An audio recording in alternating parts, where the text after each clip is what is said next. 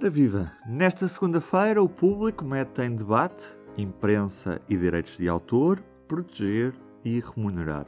Porque quando há pirataria de imprensa, perdemos todos. O Estado, porque não arrecada impostos, os jornais, porque não veem o seu trabalho remunerado, os jornalistas, porque sem jornais, rádios, televisões e outros órgãos de comunicação social, não têm onde trabalhar. Neste P24, o presidente da Associação Portuguesa de Imprensa, João Palmeiro. Sou. Ruben Martins, do Jornal Público deste lado, viva! Olá, como está? Eh, conseguimos detalhar a dimensão do, do problema da pirataria na imprensa portuguesa? O que é a dimensão? É a primeira pergunta. É o dinheiro? É o número de pessoas?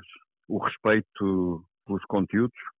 Portanto, eh, eu acho que quando se fala de dimensão, eh, temos que perceber um bocadinho isto, quer dizer, eu, para mim, a dimensão mais dramática, mais dramática, é o desconhecimento, o alheamento e até a autojustificação que as pessoas têm de que quando estão, eu, porque eu não estou a falar só do, dos piratas profissionais, não é? Existem os piratas profissionais, que são os que ganham dinheiro com a pirataria. E isso existem alguns estudos e algumas uh, indicações do que é que isso pode valer. E depois existem todas as pessoas que são piratas no sentido de que uh, estão a induzir os outros, todos, com a partilha uh, das notícias. Antes de tudo, P24. O seu dia começa aqui. Começa aqui.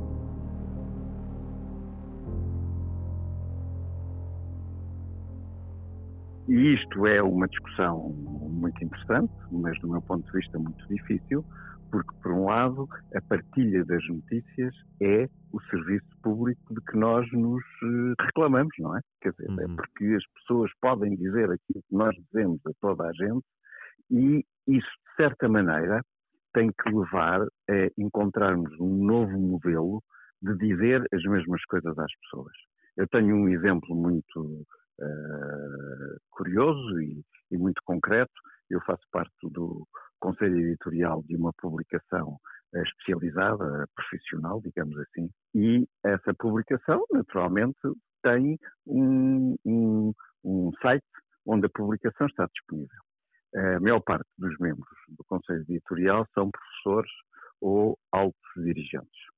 E eu, de vez em quando, faço apelos para que eles não partilhem a publicação uh, só por partilhar.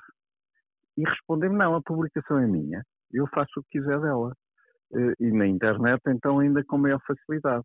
E eu fiz mais, disse ao diretor e aos proprietários da publicação, disse, o que nós devíamos fazer aqui no Conselho Editorial era pedir às pessoas do Conselho Editorial, deviam ser as mais sensíveis a tudo isto, dizer-lhes, participam, um, podem partilhar à vontade sempre um link, esse link vai ter ao site da publicação e a pessoa, para retirar o artigo, e muitas vezes são alunos, tem que pelo menos dizer: Eu sou aluno e foi o meu professor que me mandou fazer isto. Ou uh, eu estou muito interessado neste artigo e não tenho tempo para ver mais, portanto, não. Ou, ou seja, consciencializar as pessoas que uh, aquilo que eles estão a usar tem um valor. E chegando ao, ao último de todos, quer dizer: olha, se quer que esta publicação continue a, a, viver, faça favor, faça um donativo ou assine a publicação. Uhum. Oh, mas, oh, João, não, não existe uma certa sensação de impunidade que a partilha de conteúdos acaba por não ter consequências? Só, só, nos, só nos piratas profissionais. O que me está a dizer é que quem, sei lá, tira fotografias a uma página de jornal e mete numa rede social não tem essa. Não, não, não. Quem faz isso, quem faz isso eh, se perguntarmos, e eu fiz isso muito já, a pessoa diz, então, mas eu até estou a promover a publicação. Eu até estou a dar a conhecer a pessoas que de outra maneira nunca dariam uh, um tostão para comprar essa publicação e estão a perceber que tem um valor, que é importante para as suas vidas. Ou seja, há aqui de facto um problema uh, muito complexo, diria eu, que era como é que nós monetizamos este, este, tipo de partilhas. Uh, durante muitos anos, por exemplo, nós próprios, aqui não sei se vocês se lembram, há uns 10 anos, 12 anos, até houve aqui uns casos uh, de uns miúdos uh, que foram, uh, tiveram casos em tribunais porque tinham partilhado conteúdos que tinham encontrado na internet, etc. E, portanto, esses, esses sobretudo com filmes e com jogos. Um, e nós fizemos parte, nessa altura, de movimentos aqui em Portugal que dizíamos que quem tem que ser criminalizado é quem faz o upload, ou seja, quem uh, tem a capacidade de colocar à disposição dos outros o conteúdo.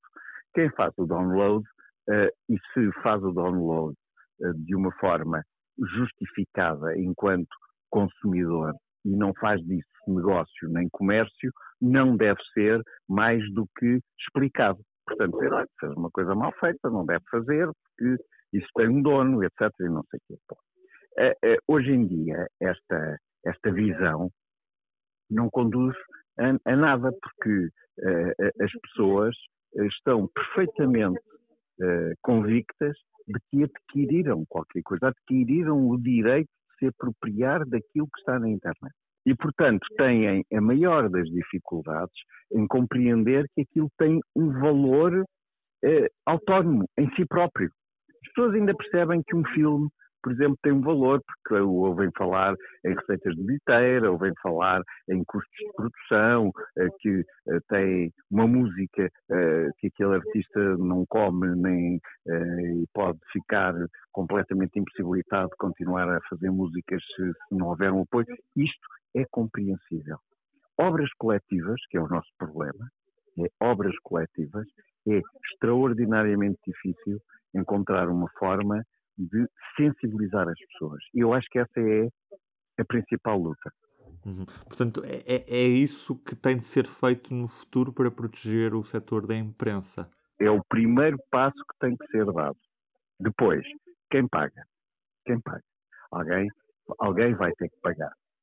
Eh, e aí há eh, muitas eh, soluções, talvez demasiadas, soluções em cima da mesa, que vão desde, uh, uh, como ainda hoje uh, todos ouvimos um, um eurodeputado português dizer que é aplicando uma taxa aos grandes gigantes tecnológicos, até uma recente consulta pública da União Europeia no sentido de aplicar uma taxa digital uh, cega, portanto, quer dizer que aplicava aos gigantes digitais, mas também aplicava ao seu site.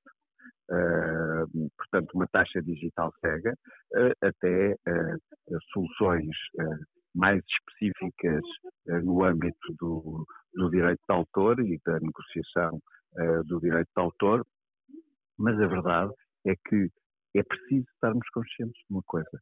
Tudo isto são soluções novas para esta indústria em que nós estamos esta indústria em que nós estamos sabe gerir publicidade e vendas no sentido da distribuição ao número e das assinaturas.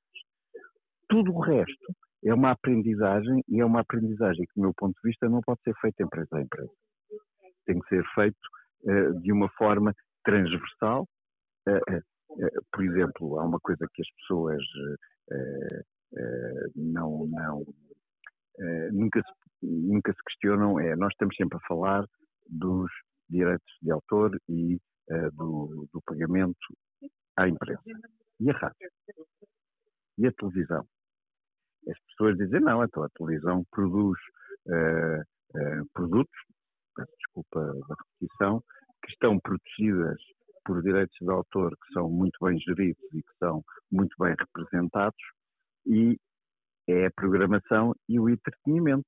Eu digo, pois é, então e o que não é e entretenimento? Como, por exemplo, documentários, uh, uh, noticiosos, uh, telejornais e tudo isso, nada disso é, nada disso está protegido por nada em termos de televisão. Não há uma, em termos de audiovisual, não há uma proteção em relação a isso. Como na rádio também não há. A rádio paga direitos de autor para usar músicas, mas qualquer entidade que, e hoje em dia com os podcasts, isso é extraordinariamente importante, qualquer entidade que vá lá e tire o noticiário e que faça de noticiário, sei lá, pô-lo, uh, imagina, uh, num condomínio uh, onde vivem 200 pessoas e que toda a gente acha muita graça a isso, uh, não, não tem a mínima proteção, não tem como. Não tem como. E isto leva-nos sempre ao primeiro ponto, que é dividir entre o pirata que ganha dinheiro e o pirata que está a promover o que ele acha que é a sua, o seu direito em termos de cidadão à informação e a ser informado e que, portanto, quer partilhar com os outros porque acha aquela informação importante. E isto é o maior, o maior, o maior desafio de todos. E ficam lançadas estas bases também para o debate desta segunda-feira. João, foi um prazer ter falado consigo. Muito obrigado e bom debate na segunda. Nada, obrigado. Já agora fica só o convite. O debate tem início às 5 da tarde da próxima segunda-feira. Será em direto no site do Público, público.pt, no Facebook e no YouTube do jornal. Contará com a presença do Secretário de Estado do Cinema Audiovisual e Média, Nuno Artur Silva, do assessor Francisco Guerra, do Presidente da Associação Portuguesa de Imprensa, João Palmeiro, e também do responsável de marketing e comunicação da KPMG, Rui Hortelão. A moderação estará a cargo do diretor do público, Manuel Carvalho.